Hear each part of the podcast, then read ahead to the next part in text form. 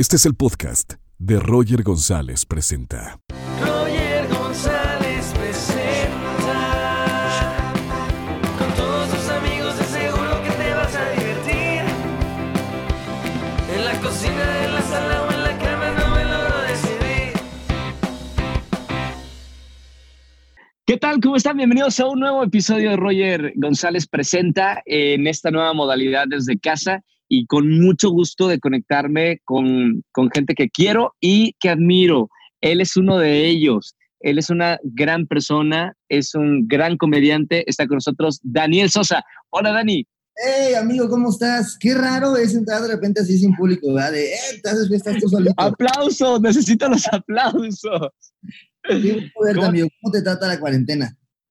Aquí estamos, tratando de darle la vuelta a los proyectos, sobre todo nosotros que nos dedicamos a- al entretenimiento y que no podemos hacer ni espectáculos en vivo, ni conferencias, eh, etcétera, dándole la vuelta y aprovechando la, la tecnología. ¿Tú cómo estás? Igual, hermano, igual haciendo cosas para que la gente tampoco se le vuele la cabeza y esté estresada, pero pues ahí echándole ganas, manito.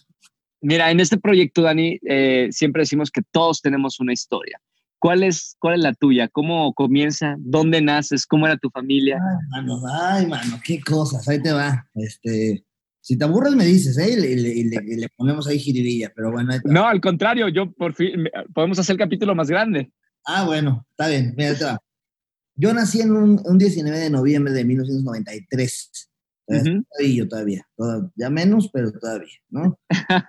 Eh, y cuando nazco, mi mamá y mi papá se van a vivir a la casa de mis abuelos eh, maternos, ¿no? Sí. Papá deja de, mi mamá de repente se enoja con mi papá porque no sé qué, que porque no sé cuánto, y me dejó mi mamá a los siete años. Entonces yo me quedé viviendo solo con mi mamá, solo con mi abuela materna, mi abuelo materno y mi papá en la casa de, de mis abuelos. O sea, mi papá vivía con Sí. sus.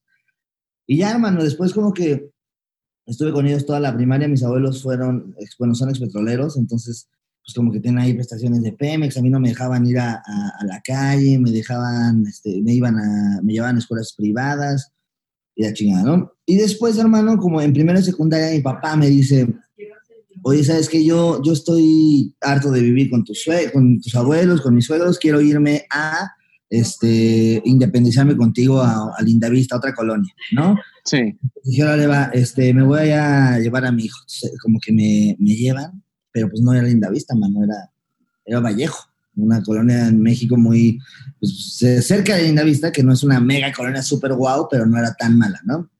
Pero y tus abuelos eh, le dijeron, ok, sí, o sea, después de, de haber estado contigo tanto tiempo, ¿fue fácil, o sea, salir de la casa de, de tus abuelos? Dijeron, mi papá, estás pero mal, ¿cómo te vas a llevar al niño? ¿Con qué? ¿A dónde? Que no sé qué. Y yo ahí estaba en medio de, sí, ¿por qué me llevas? Bueno, ya voy, ¿sabes? Como que no sabía yo qué hacer, ¿no? Sí. Voy en primera y secundaria, voy con mi papá eh, a, a cursar segunda a una escuela en el, en el, igual privada, en la Roma, o sea, el Colegio México. Sí. Eh, por problema de mi papá y de lana y, y otras cosas, puta, pues sabes que hay que perder el año. Chingada madre. Entonces, pero a mí no me avisan, entonces de repente pierdo el año, es como de puta. Bueno, y ahora dice, no, pues ya, ya valió, y me metí en la escuela pública. En la escuela pública aprendí lo que era amar a Dios en tierra ajena. Este, cuando, cuando me voy de la casa de mis abuelos a- a- con mi papá, este, fue bien raro, hermano, y bien difícil porque pues, yo vivía, yo venía como de este tema de escuela privada y, y me iban en coche, me dejaban salir a la tienda, y la primera vez que me voy a la escuela ahora en Colegio México, eh, o sea, tuve que aprender a andar en camión y en, y en, y en micro, pero yo desde ni- de chavillo ahí en secundaria yo solo, sin nadie me dijera. Este, y ya, X, este, en segunda secundaria, me meto a la, a la pública y primer día, primera madriza que me dan. Ahí en la pública aprendí a agarrarme a madrazos. O sea, Ok. ¿La primera vez? la primera vez fue de, pues ahí defiéndete como puedas y, y todo, porque pregunté, disculpa, ¿tienen cooperativa? Aquí no hay cooperativa, pa, pa. Y yo, qué bueno, por los hijón, ¿no? Entonces me dieron en la madre. Y ya como que en, ese, en esa época me, me daba mucha, mucha pues, inseguridad todo, güey. Y, y poco a poco como que fui haciéndome de amiguillos por ahí hasta que me hice como de los popus de la, de la secu pública. Fíjate, O sea, siempre fuiste, fui- siempre fuiste carismático y, y divertido. ¿Sabes qué? Siempre fui, siempre fui el chavillo que hacía reír a la gente, pero ¿sabes qué? En, en la primaria yo siempre hacía reír a mis amigos, pero la- las maestras no sabían que existía, hermano. Ajá. sea, las maestras no sabían mi nombre, no, no, o sea, era como, tú, este, ay, y yo de maestra, no chingue, llevamos, voy en quinta de primaria. o sea, yo toda la vida. Por- ¿Pero por qué? ¿Por qué no, no te hacían ahí? me daba mucho, como tenía mucho respeto a la autoridad, tenía como mucho, mucha inseguridad, no sé, hermanito. Pero realmente era como de que no, la Miss y siempre como que yo le bajaba la mirada, era muy inseguro. Sí. Hasta la secu, te digo, que empecé a agarrarme a madras, empecé a tener novias y que jaja, jijiji. Empecé a jugar fútbol ahí en, en la secu. Jugaba fútbol en, cuando me fui con mi papá la primera vez al Colegio México, jugaba en la selección del equipo de la escuela. Y un día fueron a hacer visorías los de Morelia. Entonces jugaba con, la- con una filial que tenía Morelia aquí en México, que entrenamos en el velódromo. Y después de Morelia Sí. jugar con Chivas. Y después de Chivas, pues ya, está, pues ya estaba más grande. Tuve que decidir que, qué quería, si ser futbolista o estudiar una carrera. Y mira dónde estoy. Estoy. Oye, eh, bueno, pero estudiaste una, una carrera. Sí, sí, termino la secu. En la secu me pasan cosas como muy fuertes. Ahí tengo algunos, este, momentos importantes en mi vida. Tenía un amigo que se llama Oscar. tengo dos, tengo que aclarar esto porque tenía dos. Uno, Oscar, que tocaba la guitarra conmigo, que se llama mm, Oscar Sánchez, creo, que todo bien, así no. Pero tenía otro que, que, que me lo mataron al lado de mí, hermano. Fui, ¿Es en serio? ¿En- ¿Cómo fue? Estábamos en una, una fiesta por la industrial, la industrial, la colonia. Sí. Y dice, va, pues estamos chavitos, güey, estamos en secundaria. Y me dice, vamos por unas chelas para conseguir alcohol. Y yo digo, ah, pues vamos, ¿no? Yo no tengo cómo conseguir alcohol porque no tengo mi IFE, pero si tú tienes, pues vemos, ¿no? Claro. Salimos ahí en la, eran como las dos, hermano. Fuimos y de nada salen dos güeyes y con pistolas me dicen, eh, oye, este, ¿vienes con él? Me cortan cartucho. Me dicen, bueno, primero me apunta y me dice, ¿vienes con este cabrón? Y yo digo, sí, me cortan cartucho. Y dije, ya valió, madre, ¿para qué? Y me dicen, sí, seguro. Y yo, pues sí. Y pa, pa, pa, me lo plomean al lado. Y yo, qué chingados. O sea, yo me saqué de pedo porque yo pensé que- ¿Cuántos años tenías, Dani? Ahí tenía como 16 años, hermano. 16, 17 años. ¿Y qué pasó por tu mente en ese momento? En ese momento fue de, ya, ya valió madre. O sea, fue todo tan rápido y tan, tan real, no sé cómo decirte, fue tan, estoy viviendo, estoy viviendo esto ahorita, es como de, tienes que reaccionar de una manera muy objetiva y lógica antes de poner... Es difícil, es difícil en ese momento reaccionar de cierta manera. Exacto. Aparte, como o chavito, sea, no sabes qué hacer. O sea, como chavito estás Claro. esperando que llegue un adulto a salvarte. Y de repente volteas y es como de, no mames, ¿cómo que no hay nadie? Ok, bueno, a ver. Y escuchar y ver a esta escena de tu amigo, se descontextualiza toda la fiesta, de repente llegan las patrullas, imagínate que hay un güey tirado ahí y solo soy yo ahí en la escena, pues tienen que llevarse al güey que está solo ahí. Llega la mamá de mi amigo, oye, ¿qué pasó? Que no sé qué. Y la mamá, no, no, este güey no tiene nada que ver. Y ahí me entero que mi amigo tenía unas broncas con güeyes de drogas. ah, por eso fue que lo mataron de inmediato. Ajá, pero o sea, yo no sabía, yo, yo- nadie tenía contexto de eso. Entonces yo me quedo todo así de, no, chingues. Pero fue una segunda oportunidad para ti. O sea, lo, lo pensaste años después porque, ok, lo, lo pudieron haber matado a él y te pudieron haber matado a ti. Sí, por hocicón, por decir, sí, sí vengo con él. O sea, Por venir con él, claro. ajá, entonces, sí, lo, o sea, lo- y, y después que lo ves, o sea, y, y- y lo ves el día a día después en, en la escuela, en la calle, yo salía y, y nada más estaba como buscando a ver si no, si no me veían, ¿sabes? Esta paranoia como loca. Pero yo vivía en una, en una unidad que se llamaba la, la Unidad Habitacional Linda Vista Vallejo. Ahí vivía. Sí. ¿Esto, eh, esto lo, habías lo habías contado en alguna entrevista o algo así? No tanto, o sea, nada más como que lo, lo- lo he pasado y sí, sí he hablado, pero lo que no he dicho más bien es, es, es lo que se vive después de eso, hermano. Porque cuando te pasan estas cosas, ah, que ojo, o sea, yo- cuando me pasó esto yo no le dije a nadie de mi familia, ni a mis papás, o sea, ni a mi papá, ni a mi abuela, ni a nadie, porque yo dije, no, mames, les digo eso y me amarran a una, a una silla y no me dejan salir jamás, güey. Pero lo que vive Claro. después de eso es como de, güey, llegabas a la escuela y veías la silla vacía, y de repente ves que todo empieza a estar normal. Es como, de, ah, chinga, o sea, mataron a una persona que iba aquí, ¿cómo que está todo normal otra vez? Sí, pues cosas pasan así. Entonces empiezas, o sea, y de chavito es como de, o sea, te juro que yo entrenaba fútbol y nada más pensaba en esta madre y me despertaba, güey, no mames, qué pedo. Y, y fue difícil, fue difícil. ¿Cuánto tiempo estuviste pensando en, en, en eso, en esa escena? Creo que como, fácil un año, hermano. Claro. Como un año me, me, me, me llegaban como madrazos de eso y era como de puta, güey, ¿no? Entonces, pero el tema es que tienes que salir, tienes que salir de ahí y tienes que seguir haciendo tu vida porque no puedes dejar que, pues, que el miedo te, te invada. De repente, Pero nunca tuviste un psicólogo o algo que, que te ayudara, o sea, tú solo No. te, te curaste de, de, ese, de ese trauma. Sí, pero ahí te va. Yo al principio tenía una idea muy errónea de los psicólogos, justo por la educación que tenía.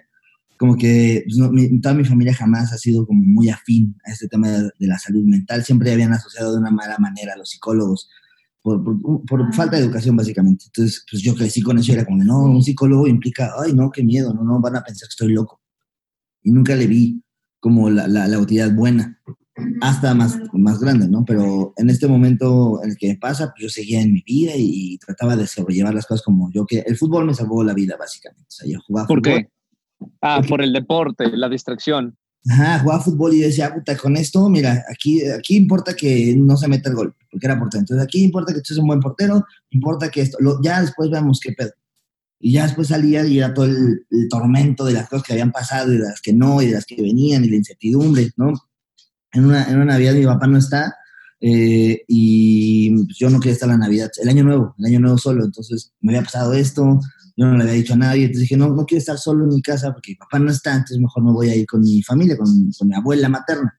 Sí. Pues voy con mi abuela materna y cuando voy con mi abuela, justo llegando ahí, eh, pues empiezo a saludar a personas que no conozco y de la nada me dice una persona que veo ahí que no conozco, que me dice, hola, ¿te acuerdas de mí? Y yo, y era mi mamá. Mi mamá regresó Ah, ah, después de ¿Cuántos años pasaron que no la viste? Pues como siete hermanos, siete, ocho, se fue a los siete, yo como yo tenía 16. ¿Qué 16. sentimiento tenías con, con ella? O sea, todo ese tiempo que no viviste con, con tu mamá, ¿qué sentimiento tenías con, para ella? Pues es que la neta me lo escondieron, me lo escondieron muy bien. O sea, mi abuela, como que yo, al principio cuando se fue, le decía a mi mamá, mi mamá, ah, es que está trabajando. Ah, es que no va a venir porque tal. Hasta que una vez sí le dije, oye, mi mamá ya no va a venir, ¿verdad? Me dijo, no, es que anda en otras cosas. Nadie se sentó jamás a hablar conmigo de tu mamá se fue y tu papá y la chingada. se hizo algo normal preguntar y no tener respuesta que como que era un tabú en la familia. Era, en la familia nadie podía hablar de la mamá de Daniel. Y la bloqueaste. Ajá, todo block. Entonces imagínate que la tienes bloqueada y de repente aparece tú, me lleva la chingada, ya te había bloqueado, ¿no? Entonces de Y, repente eh, pero, ¿y en ese momento la abrazaste, distancia, o, o qué pasa? Mi familia cuando se enteran que no voy, que me voy a ir con ellos en Año Nuevo, arman todo este plan para que yo me encuentre con mi mamá otra vez, porque ellos en su cabeza era, claro, justo, va a ver a su mamá y la va a abrazar y va a decir que qué bueno que regresó. No pensaron que yo ya tenía 16, 17 años y le iba a decir como, ¿dónde chingados estuviste? ¿Por qué te fuiste? ¿No? Entonces fue un shock porque yo llego saludando muy educado, muy, gracias, buenas tardes, buenas noches, de repente la veo y digo, ching, me dice, ¿te acuerdas de mí? Y yo, sí, sí, sí me acuerdo de ti, Laura. Y volteo y ya está casada con un hijo más que se llama Santiago. ¿Y por qué regresó tu mamá? ¿Por qué justo después de tanto tiempo quiso reencontrarse contigo? No sé si quiso o mis abuelos la trajeron, ¿sabes? Como ¿Dónde estaba ella? Ya tenía una familia, eh, vivía ahí por el aeropuerto, como que ella estaba haciendo su vida eh, muy lejos de nosotros. Y pues yo estaba viviendo con mi papá y, y no más, ¿no? Este, y mis abuelos la trajeron para, como un- una especie de gancho igual para que me regresara a vivir con ellos. Nunca, nunca entendí, creo que lo, lo, lo que siempre traté de ver es que lo veían desde, desde el amor y que ellos querían hacer algo como un bien para mí. Que pues a veces no logran entender totalmente el contexto de la situación, entonces no puedo juzgar. Claro. Entonces, de repente ya mi mamá, yo, chingada madre, mamá, bueno. Y ese día, hermano, estaba en Año Nuevo, estaba jugando fútbol con mis primos, pero yo estaba llorando, o sea, estaba jugando ahí en la casa de mi tío, estaba llorando porque decía, no entendía qué estaba pasando. Y unos tíos me dijeron, oye, yo no estoy de acuerdo con eso que hicieron tus abuelos, si quieres te llevo a tu casa. Ah, sí, llévame. Entonces en Año Nuevo me acuerdo que me llevaron a mi casa y yo estaba ahí en mi casa viendo a la ventana en calzones rojos, me acuerdo, solo porque mi papá estaba en otro lado con su hermana y yo estaba solo pasando el Año Nuevo y, y dije, güey, ¿por qué chingados acá abajo hay más familias todas celebrando y, y, y en, la, en, la, mía nadie se puede poner de acuerdo? ¿No? Entonces como que fue bien raro porque pues, había pasado lo de mi amigo, pasó lo de mi mamá, mi papá tenía broncas con la lana, entonces para mí fue un, un momento de mucha incertidumbre en mi vida, ¿sabes? Sí. Platicaba con mi papá, de repente le decía, oye papá, pero ¿por qué estamos así? ¿Por qué no tenemos dinero? ¿Por qué no tenemos eh, estabilidad en el trabajo? ¿Por qué no estamos, o sea, hasta porque estamos muy felices, pero de repente yo te veo a ti, papá, sufrir por muchas cosas que yo no puedo comprar, ¿por qué? Sí. Y alguna vez le pregunté qué quería hacer el de grande y él me decía como, no, es que yo quería ser futbolista. Y la neta, mi papá juega fútbol muy, muy bien. Y le dije, ¿por qué no? Y me dijo, no, pues es que yo tenía, yo tenía que atender este, pues, otras cosas de la casa, pues tenía que conseguir dinero. Y yo, y, o sea, hoy estaba encontrar un trabajo en la madrugada y jugar fútbol, ¿no? O sea, y me dijo mi papá, sí, pero pues iba a estar muy cansado y muy difícil. Entonces, como que ahí me puse, como que las explicaciones que me daba mi papá, yo decía, pues sí está cabrón, pero si realmente lo hubiera querido hacer, pues se hubiera podido, ¿sabes? Si hubiera sido un, un un problemón, se hubiera cansado, hasta se hubiera enfermado, pero si hubiera buscado ese sueño, pues sí se hubiera podido hacer. Entonces yo me empecé como a hartar de este tema, ¿sabes? Como que Sí. mi familia, la familia materna me decía unas cosas, la familia de mi papá me decía otras, mi papá me decía otras, yo veía otras. Es como que me harté y dije, ¿sabes qué? Yo no, yo no quiero esto, yo no quiero ser heredero de problemas, no quiero ser herede- herede- heredero de, de actitudes, de pensamientos así. Entonces empecé a darme Claro. yo que yo podía hacer mis cosas, empecé a ganar dinero por el fútbol, de repente no tenía dinero para, para, para comer o algo así, y tenía que ir a apostar a los penales ahí a un lugar que le decíamos La Peña, que Sí. era las canchillas, entonces pues me di cuenta que funcionó, después mi papá se pierde con, con, con más dinero, ya no tiene dinero y nos vamos a otra casa ahí por el Rosario, por el Metro Rosario, un departamento medio feón, y yo tenía los ahorros, hermano, de mi, de, pues, de, mi dinerito que conseguía, de que me daba mi abuela, de que ganaba el fútbol. y los metía en unas cajas de, de cereales chiquillas. ¿Ya sabes cuáles? Que son como para los... Sí, sí, sí, sí, sí, sí, claro, claro. Las mini sucaritas y mini de esas cosas. Exacto. Ahí yo las metía porque decía, pues aquí, o sea, no creo que haya un ladrón en el mundo. que entre. Vamos a robarnos las cajas. ¿Sabes? Nadie, nadie. ahora ya saben, ahora sí. Ah, ya saben, acabo de regarla para, para siempre. Yo también los metí ahí, mis ahorros. Toda la Hay que, hay que encontrar otro lugar. Entonces guardaba ahí mi dinero y, y, me empezó a faltar dinero, hermano. Entonces yo decía, ¿cómo? Yo tenía una libretilla donde yo apuntaba cosas de, o sea, aquí tengo 100 y luego saqué 20 para tal y luego tal. Y de repente no me daban las cuentas porque decía, ah, chinga, pues yo aquí anoté que tenía 2 mil pesos y tengo 1500, qué chingados, ¿en qué me gasté los 500? Y me di cuenta que me empezaba a faltar dinero y un día estaba acostado, escucho ruidos y cuando abro los ojos veo a mi papá que me estaba sacando el dinero. Así estaba robando. Ok. Y yo de, hijo de tu madre, o sea, ¿por qué chingados me estás robando? O sea, yo, o sea si, tuviera un, si tuviera un vicio mi papá, tipo eh, el alcohol, este, las mujeres, las drogas, órale, va, pues entiendo que va hacia allá el pinche dinero. Es tu problema. Ajá. Pero no, el, sacar dinero para comprar carne o para comprar un foco o cosas así para nosotros era como de, güey, no puedo creerlo, no puedo creerlo que no me lo pidas, ¿sabes? Que no me estés dando este, este- o sea, éramos un equipo. Y ahí fue que se me un equipo. la, la figura del padre que dije, puta, mi papá era para mí este, este soporte, este pedestal, y de repente ves que ese pedestal, ese soporte se cae y, y se pone a un nivel que dice, no puedo con esto y no te pedí ayuda, preferí traicionarte. Para mí fue el tema de, wow. ¿Y le dijiste algo en ese momento o lo hablaron después? No, ahí me enojé y le dije, ¿por qué haces eso? Y le lloré, le dije, ya no quiero estar aquí, todo, todo, todo emocional en ese momento, todo sin objetividad me fui. le dije, me voy a regresar con mi abuela, entonces me quedé a regresar con mi abuela, pero tenía que estudiar la prepa. No, no pasé el examen de la, de la UNAM, saludos a la UNAM, entonces tuve, tuve que eh, meter una escuela privada, pero no me alcanzaba el dinero, entonces mi abuela me dijo, vente, yo te pago la, la prepa, pero pues vente a vivir conmigo otra vez. Y yo, sí, ya no puedo, ya estoy hasta la madre de mi papá, no sé qué. Desde mi punto, esto nunca lo he dicho.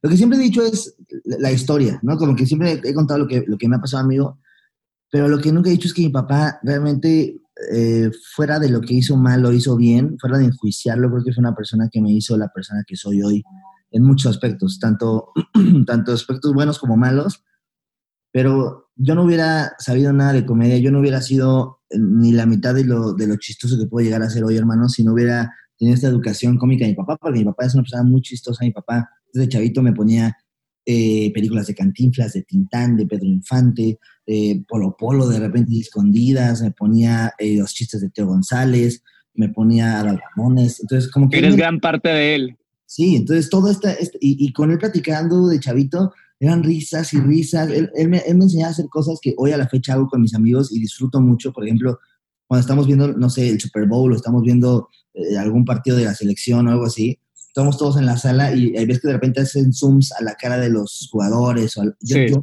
me da por decir cosas como, sí, no, bueno, contento, y mira, y empiezo a hacerle historias a la gente, pero eso lo hacía con mi papá, y mi papá lo hacía yo, y yo lo, me daba mucha risa. Luego, Sí. como que es que pasamos cosas muy, muy bonitas y hoy en día la- me acuerdo de ellas y digo, güey, qué bonito era ir a la tienda, aunque, aunque, eh, aunque no tuviéramos lana, ¿no? Porque luego había veces que llegamos a la tienda y decía mi papá, ¿quieres algo? Y yo sabía que no había lana. Y sí quería, quería un pinche chocotorro. Pero como sabía y veía a mi papá que no tenía porque contaba las monedas ahí, o sea, no, no, todo bien. Y me quedaba con el antojo de, de- del chocotorro, pero se me antojó otra vez ahorita. Pero eh, lo que me gustaba era salir, amigo, con, la, con el balón y pegarle el balón en él y yo nada más. Éramos un muy buen equipo. Entonces, cuando me, cuando me roba, cuando me, me quita el dinero, para mí fue lo peor. Fue porque no fue el, el robo, fue la traición que me, que me dolió. Entonces, regreso a casa de mi abuela. Regreso a, a- a volver a vivir esta vida de que pues te llevan ya en coche, ya te vamos a prestar el coche para que tú vayas. Entonces como que empecé a tener otra vez este tema de, pues ya, ya regresé a una escuela privada, eh, ya me están prestando un coche, pero ya no es lo mismo, ¿sabes? O sea, Sí. ya, no, ya no es, ya no, está, ya no está igual. Y mi mamá empezó a ir cada domingo a la casa de mi abuela. Entonces al principio... Tú dejaste de hablar con tu papá. Después de, de eso, dejaste, de- te separaste de él. O sea, como que me enojé un rato, tipo un mes, dos meses, y de- después ya volvimos a hablar. ¿Y qué es algo del mercado? Ah, sí, pues vamos al mercado, que no sé qué. Como que empezó a- fluir, ¿sabes? Como que siempre dejé que fluyera y ya. Y con mi mamá empecé a, empezó a ir todos los domingos y yo le tenía un coraje, amigo, que decía, ¿por qué está aquí?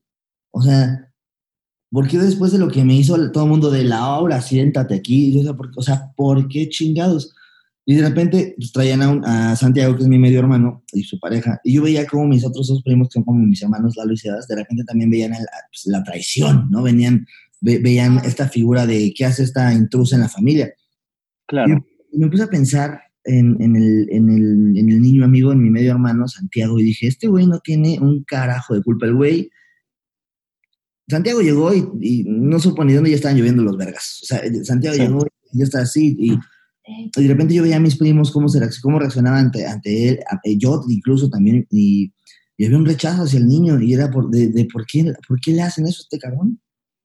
O sea, sí está culero, pero pues el güey, ¿qué? ¿No? El güey vale madre, el güey está ahí valiendo pito, dice, güey, a mí me tocó esta mamá, este papá, de Chile, yo estoy aquí bien, ¿no? Claro. Entonces de repente me di cuenta como yo solito era un güey que empezaba a poner barreras en la familia, como de, si viene Laura, yo no voy a ir, ¿no? Entonces para mis abuelos era como, puta, pues sí queremos verte que aquí Daniel esté con nosotros el domingo, pero no, también queremos que Laura esté. Entonces yo, yo empezaba a hacer barreras familiares, güey. Entonces me, me dio como hueva y dije, ¿sabes qué? Está hasta la madre, eh, no quiero.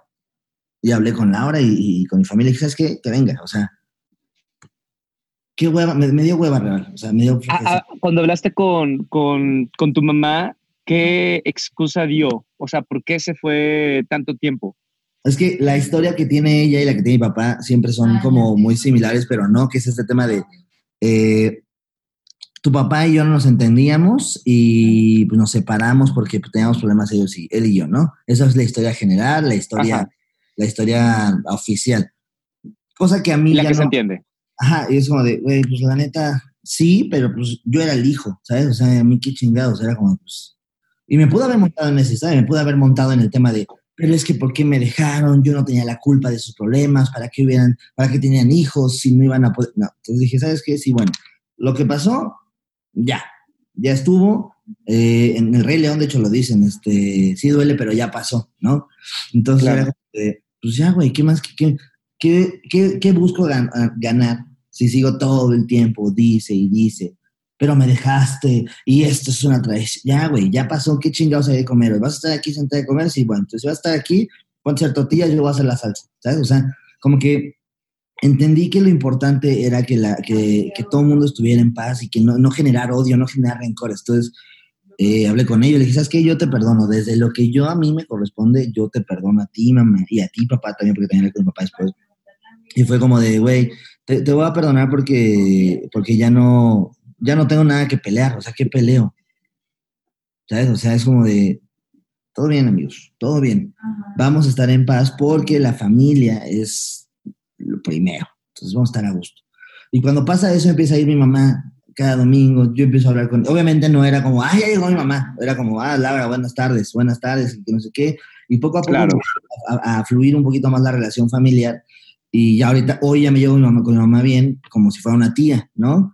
Eh, mi mamá obviamente es mi abuela y con mi papá ya me llevo bien después de todo lo que pasó, pero, pero realmente nunca llegó a volver a hacer lo mismo, ¿sabes?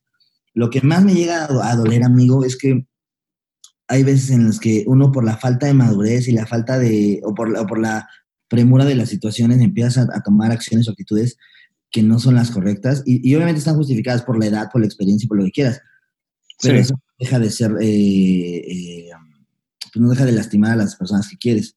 Ya después de, de un rato, yo fui al psicólogo, eh, empecé a entender que era lo necesario para mí y para todo mundo que debería de ir a terapia, ir a terapia porque es, este, es necesario. Te, te ayuda a entender las cosas desde un punto más objetivo, te ayuda a manejar tus emociones, te ayuda a, a tener como más noción de, de lo importante que es eh, tus prioridades, pues.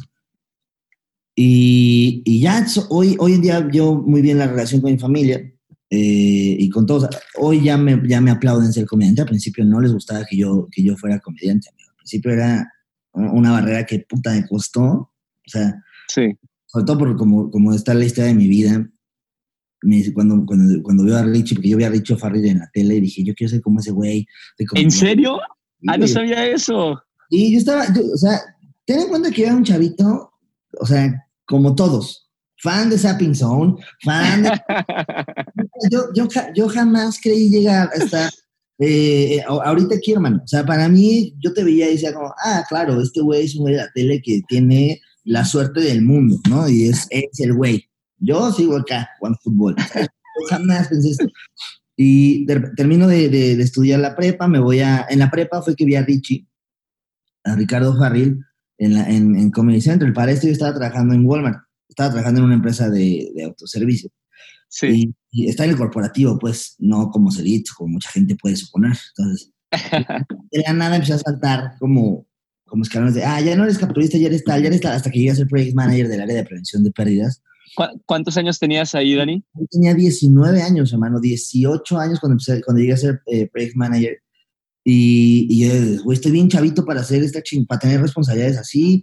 Y está chido. Ya después de la prepa me fui a la universidad, me fui a Unitec, Unitec, estudié administración de empresas de entretenimiento y después comunicación, reprobé expresión oral y escrita en comunicación, hazme el chingado. mira. y mira ahora. Mira. Y, y cuando, estuve, cuando estoy haciendo esto, a la par estaba haciendo stand-up, pero cuando empiezo a hacer stand-up es porque yo estaba en la casa, amigo, viendo la tele, y de repente veo que está, le estoy cambiando y veo Comedy Central, y sale Richo Farrell haciendo una- un chiste ahí como de, de las mamás cool y todo este pedo, Sí. y me risa, y dije, güey, esto era como otro rollo, pero ah, ching, entonces me- ahí en ese momento me llega el flashback de, yo vivía con, yo vivía con mi papá, eh, otro rollo, yo veía stand-up en inglés con mi papá, y a poco hay stand-up aquí, en, en, en México. Y lo veo y aparece su Twitter, Rica, Richie es genial. Y en ese momento, amigo, le pongo así, Richie es genial. Y cuando ve, ¿Sabe- Rich, Rich sabe esto, ¿verdad? Ya lo Sí. has platicado. le he dicho a Richie, güey, no mames, pasó esto. Entonces te digo a Richie, Richie, eres, este, quiero hacer lo que tú haces, ¿no? Y Richie me dice, ah, sí, métete a un curso con esta chava. Y esta chava era Sofía Niño de Rivera. Entonces, Sofía Claro Niño, que da cursos. ajá, entonces yo le mando un mensaje, ¿cuánto cuesta? Cinco mil baros. Le dije, ah, espérate, espérate, o sea, sí está buena la risa, pero también hay prioridades como. Entonces le digo a sí, eh, bueno, mm, deja de buscar, ¿no? Entonces empezó a buscar. Y había otra persona que salió en Comedy que se llama Tomás Strasberg. Tomás Strasberg Sí. da un curso mucho más barato. Y dije, ah, pues este sí me alcanza, que chequen. Le digo a mi familia, oigan, quiero hacer stand-up, para esto está en la prepa todavía. Y me dice mi abuela, sí, toda mi familia, o sea, mis abuelos, mis tíos, todos, sí, te apoyamos. Ay, sí, hay un curso, sí, sí, sí. Y cuando ya llega la hora de pagar, o sea, me inscribo y todo. Y cuando llega la hora de pagar, me dice mi familia, sí, no te vamos a apoyar en eso. Y yo, y, me- y todos me dijeron, no, te están estafando, no se necesitan cursos para hacer eso. Y de repente me dice mi abuela algo que jamás se me olvida, hermano, que es, ¿cómo crees que tú vas a ser comediante? Así me dijo textualmente. Sí, y, y yo, yo, ¿sabe? Ok, o, o sea, entonces como que me dio un tema de, de coraje. Y dije, pero chinga, yo sí quiero esto. Y yo con mi papá estaba acostumbrado a hacer lo que yo quería, como yo quería a la hora que yo quería. Claro. Yo estaba también en esa, eh, pues, con mi papá aprendía a tener responsabilidades en una casa, tenía tener eh, responsabilidades de estar temprano en la casa, y entendía que implicaba estar de noche en la casa. Oye, ya me habían pasado varias cosas, sabía que, que, que eran eh, los riesgos, ¿no? Entonces me enojo, yo iba a la escuela en la, en la tarde, en, en, una escuela que se llama Instituto Benjamín Franklin, que ya no existe, en satélite. Y los cursos Sí. de Barranca del Muerto. Entonces yo tenía, en el Teatro de la Comedia Gilberto Cantón, entonces yo tenía que irme de satélite al Teatro de la Comedia a escondidas de mi familia. ¿Cuánto Entonces, tiempo? O sea, eh, ¿una vez a la semana? Sí, sí, una vez, una vez, no creo que eran dos veces a la semana, no me acuerdo. Dos a la semana. Pero el tema es que hablo con el director, le digo, oiga, profe, no me va a dar tiempo, tengo esto, quiero hacer esto, eh, me gusta mucho y no sé qué, y, y- y- y quiero irme a, a dar shows, pero pues, estoy en escuela, entonces quería ver si me dejaba ir temprano. Me dijeron, ¿tu familia sabe? Y yo, sí, bueno, justo es de lo que, lo que quería hablar, ¿no? Entonces, el director me dijo, ¿sabes qué? Vete, vete, yo te voy a dar permiso, vete con mucho cuidado, pero Wow. creo que es algo que tú puedes hacer y, y vete, no te mates, nada más, ¿no? Porque tú estás en mi responsabilidad y yo no digo nada. Entonces, el director jamás dijo nada y me dio chance de poder ir a, a- a hacer mi curso, hermano. Entonces, yo ahí me iba y ahí iba en mi camión, después agarrar el metro para llegar al curso y llegaba yo bien emocionado, hermano, con la libreta de hoy voy a aprender a hacer reír y la chingada. Y, y, claro. y ahí te va, cuando yo veo a Ricardo Farril en la tele, yo digo, Ricardo es wow, lo hace muy cabrón. Eh, después hay unas hacíamos unas fiestas antes mis amigos y yo, yo tenía una banda de música que se llamaba Labia. Yo tocaba y ¿Y cantaba qué, y qué hacías? Ah, ¿tocabas y cantabas? la guitarra y cantaba. ¿Qué? Ok, Eran como covers de, de Killers, ya sabes, esta banda de prepa. Qué oso. sí, sí, sí, sí. Entonces, este, Todos pasamos por ahí, ¿eh? Sí, ¿verdad? Entonces estaba en la banda y esas, hacíamos fiestas con una mezcladora que teníamos para conectar los instrumentos y ya, entonces después de que tocábamos poníamos música en la misma mezcladora y una vez dejamos como la mezcladora ahí y, y, pues, en lo que escogía la música se quedó el micrófono con el que cantaba y lo agarré y empecé a molestar a mis amigos de a ver si escoges una canción que no sé y empecé a hablar Ahí nació el estandopero que tenías dentro. sabía, y yo no sabía, no tenía ni idea, güey, yo estaba hablando. Y, y hubo un momento en que me di cuenta que volteé a ver a la gente y todos los, mis amigos estaban nada más viéndome y riéndose, y yo estaba parado. Qué buen comienzo. Ya sé, improvisado. y, y, y ahí empecé a hablar de, de las iglesias, empecé a decir, misa, ¿por qué en la misa hacen esto y lo otro y no sé qué? Y, y, y ese chiste que ahí saqué, que yo no sabía que era chiste, solo estaba hablando, eventualmente salió en Netflix, que, que está en el primer especial que tuve, que es el- un chiste de iglesia, pero yo ahí lo inventé y no sabía que estaba haciendo un chiste. Después, cuando ya estoy en los cursos y todo y empiezo a tomar como un poco más de orden, ya me doy cuenta que tenía ahí unas ideas y dije, ah, pues tengo esto y quedó el chiste y, y- y se hizo. Y este, y, y al final de mi graduación nadie fue a verme, de, más que unos amigos que pudieron ir, pero mi familia nadie fue a verme, porque pues nadie Sí. supo que hice eso. Y, y de repente empiezo a dar shows, empiezo, me empiezan a pagar con chelas, me aventaban chelas, eh, nadie me quería invitar a dar shows con ellos. Empezaste desde abajo a abajo bien. O sea, bien. Pasaste por el público más difícil al principio. Sí, eh, hubo hubo un lugar que se llama La Facultad, ahí en, en un barecillo ahí de mala muerte en Antizapán, donde te lo, amigo eran tres personas, eran tres personas y yo, y las tres personas, cállate ya. Y yo, no, pero es que jaja, y, y me aguanté, y tenía que estar una hora, entonces ahí estaba yo, valiendo madre. De esas que lloras para adentro, ya sabes cuál, que estás en, que no sabes, en Cotitlán Izcalli, en Freedom, o sea, como que fueron varias cosas. Y llega el momento en el que ya empiezo a tener como, me pagaban 500 varos, ¿no? Me pagaban después 200. Entonces yo decía, digo, no se compara con el sueldo que tengo en Walmart, pero me fascina hacer esto. Entonces Claro. llegó un momento en el que tenía que estudiar para mi examen de la carrera, tenía que llegar a, a- a- tenía que irme a dar show y después al día siguiente tenía que pararme a ir a trabajar. Entonces dije, ¿sabes qué? Me estoy saturando en pendejadas que no quiero hacer. O sea, real, no quiero hacer este tema de, de, de Walmart, ya está tan madre, ni me importa tanto. Aparte voy a trabajar para una empresa que ni es mexicana, ni es mía, ni conozco al señor, ¿no? claro. y en la escuela ya, ya acabé la carrera, no vas a titularme, ya, ya no quiero, güey. Y decidí decirle, ¿sabes qué? Adiós a todo, pero a lo que me dedique voy a hacerlo, voy a ser cabrón. Si, me voy a dedicar a- voy a ser el güey que va a descubrir algo nuevo. Y si me voy a dedicar al trabajo, voy a ser el nuevo CEO de Walmart. Y si me voy a dedicar al stand-up, voy a ser un comediante totalmente reconocido, por lo menos del país. Órale, va. Y empecé, güey, empecé a renunciar y mi abuela me mandó de estás pendejo. ¿Cómo crees que por una pendejada dejas a tu trabajo? Estás haciendo todo mal. Y yo, mira, ¿qué te digo? Sí, pero es lo que quiero y lo que amo. Y ahí y me aventé, amigo, como tres, cuatro años de mi familia hablando pues sí, pues Daniel, un huevón que no hace nada, que está ahí perdiendo el tiempo. Y, y, amigo, eso era como de, ay, no mames. Puta, o sea, duele porque pues, es tu familia, ¿no? Y, y- y como que mucha gente no, no, no, no, no reconoce el trabajo que hay detrás en ese momento. Y es como de, bueno, no importa. Claro, no importa. se conocía poco el trabajo de los estandoperos. O sea, yo, yo llegué a Argentina, de Argentina aquí a nuestro país hace cinco años y no está tan fuerte como hace tres años atrás. Cuando yo llegué no había gente de stand-up casi, no se Es- escuchaban nombres y ahora la verdad es que es muy fuerte los nombres de, de, de gente que hace stand-up. Sí, esa, esa, este crecimiento que tuvo la comedia de stand-up en México fue... Y todo fue cuando, a partir de que estamos haciendo como varios grupillos de stand-up, unos que se llamaban los stand-upados, otros que se llamaban los funny people, otros los acomedidos, y en uno de esos me toca dar un show en la Casa de los Comediantes, ahí en Insurgentes, y en uno de esos shows René Franco va al show y me ve y me dice, oye, pues yo te quiero invitar a un show que yo armo en el Cuevón. Le digo, ah, sí, vamos, yo estaba de, no mames, conocer a René Franco, da, da".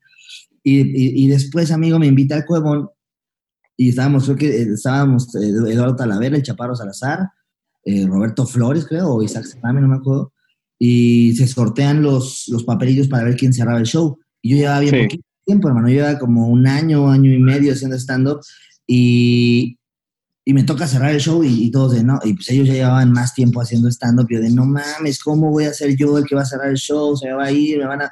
Y me toca cerrar, me va muy cabrón, me fue muy chido.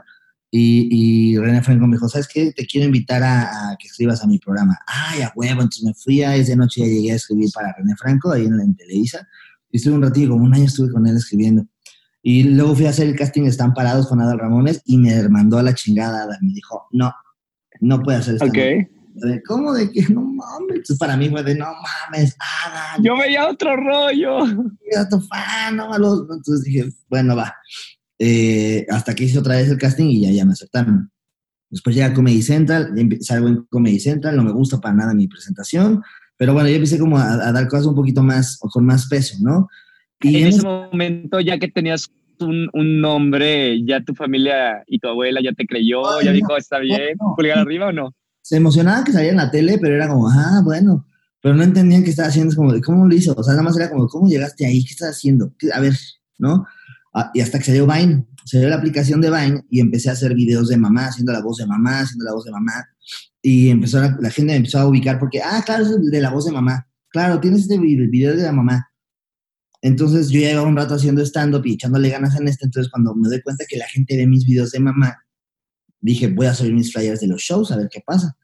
Entonces Sí. de mi show y se empezaron a llenar y dije, wow. Entonces en la comunidad de stand-uperos eh, era Sofía Niño, Ricardo Farril y, y- y- y Roberto Flores los que llenaban.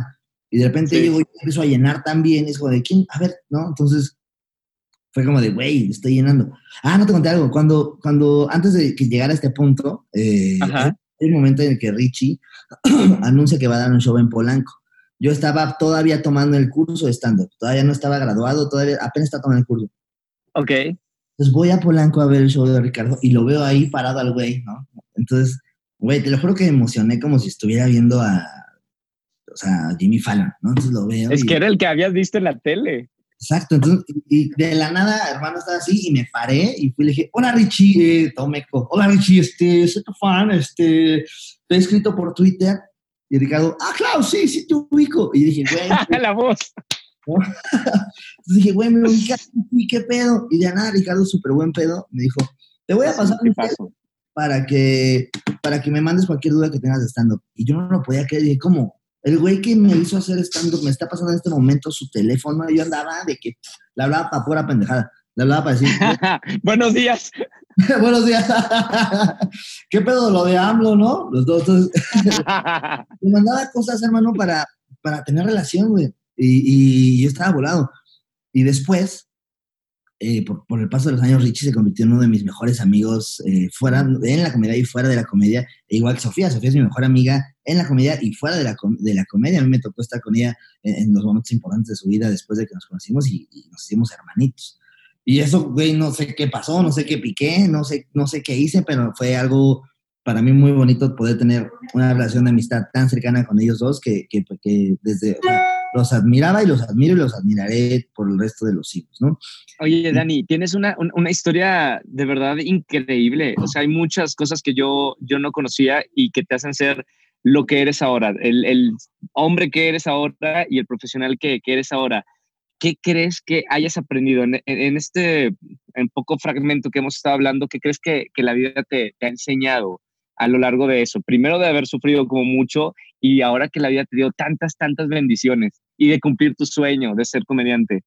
Pues yo creo que no, lo que he aprendido al final de cuentas es no dejar de trabajar, no dejar de, sobre todo no dejar que la gente te lastime. Porque hay veces que la gente te dice cosas, o tú pasas cosas, o tú vives cosas. Todo el mundo tenemos una historia, todo el mundo, o sea, me, me, algo que me surra es este tema de estar eh, victimizándote, de estarte poniendo en un, un tema muy este, condescendiente, porque es como, sí, de, sí güey, a mí me dejó mi mamá, pero, pff, ¿qué, güey? O sea, no me quitó mis manos, no me quitó, no me hizo más pendejo, no me quitó mis pies, ¿sabes? Eh, hay gente que dice, güey, yo sí perdí una mano, pues sí, pero tienes la otra y tienes dos piernas. Oye, es que mi, mis papás se divorciaron, pues sí, no pasa nada. O sea, como que este tema es que cada quien tiene su historia, cada quien va creciendo de una manera distinta. Lo importante y lo que he vivido, no solo por una idealización, sino por lo que yo sí he tocado es, trabaja, lucha por lo que quieres y ya, o sea, realmente lo demás es un pretexto. Lo demás es un, un tema de, híjole, es que estoy muy triste. Pues sí, sí, estás triste. Tómate tu hora para llorar y ya que llores, sigue, sigue haciendo, porque al final de cuentas nosotros hacemos este, este camino. A mí me toca gente que de repente me ve contigo, por ejemplo, y me dice, güey, es que tú ya le hablas a Roger. Y digo, pues sí, pero Roger es un compañero de trabajo que admiro también. Y este güey tiene su historia y es un güey que está chingue y chinguele, igual que Toño, igual que Juan, igual que Pedro. O sea, como que lo que me gusta decir a la gente es, dejen de, de preocuparse por cosas que no pueden cambiar y ocúpense en las que sí pueden cambiar, que son ustedes. Eh, te los juro por Dios, amigo, que después de que mi abuela, la mujer que me crió, mi madre, me, me dijo a los ojos y con una certeza, de no vas a ser comediante. ¿Cómo crees que tú vas a ser comediante? Hoy le puedo decir, sí se puede ser comediante. Se los juro a todos que sí se puede. Sí se puede. Está bien padre lo que dices. De verdad, Dani. Qué, qué cool, qué, qué gran ejemplo eres para muchísima gente. Mucha, mucha. Eh, es, es, bonito escucharte. Eh, ¿Cuál es tu próximo sueño, Dani? O sea, ya tu nombre, eh, eres de los nombres más importantes de, de stand-up, de comedia. ¿Qué, ¿Qué, te gustaría hacer sí, ahora? ¿Cuál es tu próximo paso? Seguir, se va a escuchar cursi, pero sí, es seguir haciendo reír a la gente. Esta, esta cuarentena me dio para hacer eh, como proyectos que yo quería hacer, pero más orgánicos, más de, no quiero tanta producción, solo quiero hacer reír a la gente. Y mi próximo sueño, digo, mi sueño a corto, mediano y largo plazo es eh, conducir los Oscar, tener un late night eh, en Estados Unidos, eh, y digo Estados Unidos no porque sea el país, sino porque es, es el lugar donde todos los ojos del mundo están. Entonces, sí. eh, ser un referente de la comedia mexicana a nivel mundial, poder representar a mi país eh, a nivel mundial, creo que sería, ese es mi sueño. Que la gente cuando escuche mi nombre no solo diga, ay, el famoso, el, el, el, el, el güey que, el, no, o sea, como que sea, que refiera a la comedia y que refiera a México sobre todo. Ahora, ¿qué te hace reír a ti? ¿O un comediante qué le hace reír? O sea, se dedica a hacer comedia. O sea, qué miedo contar un chiste aquí contigo. No, ¿Qué te hace no, reír a ti? Te digo la neta, yo soy, yo soy bien bobo. O sea, a mí me fascinan los chistes súper bobos. O sea, los chistes de Pepito, los chistes de así bien, bien, bien básicos, güey. Yo me río de pura pendejada. O sea, de hecho, cuando salimos de todo, Richie, Sofía, Alex y yo, es como de, los harto, güey, porque yo voy contando chistes o alguien se cae y estoy horas de, viste cómo se cayó. O sea, sabes, como que a mí me da mucha risa los chistes, güey. O sea, los chistes chiquillos me dan mucha risa. Tienes, tienes un arma que, que para la vida, que es la comedia. Mucha gente no tiene, yo siempre he dicho que una persona con buen sentido del humor es una persona muy inteligente. Una persona que no tiene sentido del humor es una persona tonta, porque en muchas ocasiones la comedia, la risa, te salva de muchas situaciones que, que, estás viviendo, tanto personales como, como mundiales. Particularmente a ti la comedia, ¿en qué te ha ayudado eh, personalmente en tu vida? lo de mis papás eh, y la aceptación que nunca tuve en ningún círculo. O sea, siempre fui popular son, pero como de que todo el mundo me conocía, pero nunca fui el popular, nunca fui del, del, del team de los cool, ¿sabes? O sea, me conocían mis amigos, Ajá. no tenía ni idea que existían, pero jamás fui como de, ah, claro, el güey cool. Entonces, como que el stand me dio y la comedia me dio esta aceptación como de, de, güey, también vales porque tienes otras herramientas. Y mi papá y mi mamá alguna vez, mi papá en una, una pelea me dijo, tú fuiste un error, tú no debiste haber nacido. Entonces, cuando me dice eso de chavito, para mí fue de, no mames, qué pedo, o sea, ya".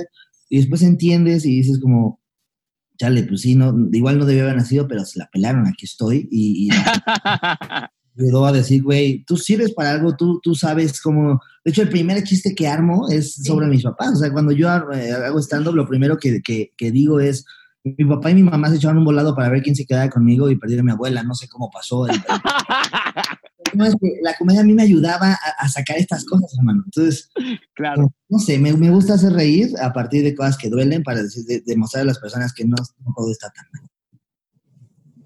Gracias, Dani. Eh, ¿Sí me escuchas, verdad, Dani? Sí, amigo. Nos acabamos los, la batería de, de los... No había pasado ninguna entrevista. sí, lo logramos. Se me advirtió, se me advirtió. Dani, gracias por, por esta llamada. De verdad, digo, espero que mucha gente escuche tu historia de vida porque ah, entendiendo la historia de las personas, entendemos realmente cómo, por qué es así eh, las personas. Y después de haber escuchado esto, te admiro mucho más. Si ya te admiraba, Dani, Amigo. ahora te admiro mucho más. Eres un gran ejemplo y te lo juro que esta plática me, me cambió mi, mi día el día de hoy. Amigo, te quiero mucho y muchas gracias por prestarme tu espacio para poder platicar. Creo que es muy importante lo que estás haciendo. Hay veces que la gente de repente solo idealiza la vida de una figura pública y que tú tengas el tiempo de poder platicar con, con, con todos nosotros. Gracias. Te quiero mucho, Dani. Gracias Gracias. por estar aquí en este episodio y por acabarte la batería de mis. Te quiero mucho, Dani. Gracias por tu tiempo. Que estés muy bien. Lindo. Chao. Nos vemos. Gracias a todos por escuchar y ver este episodio y hasta la próxima. Chao.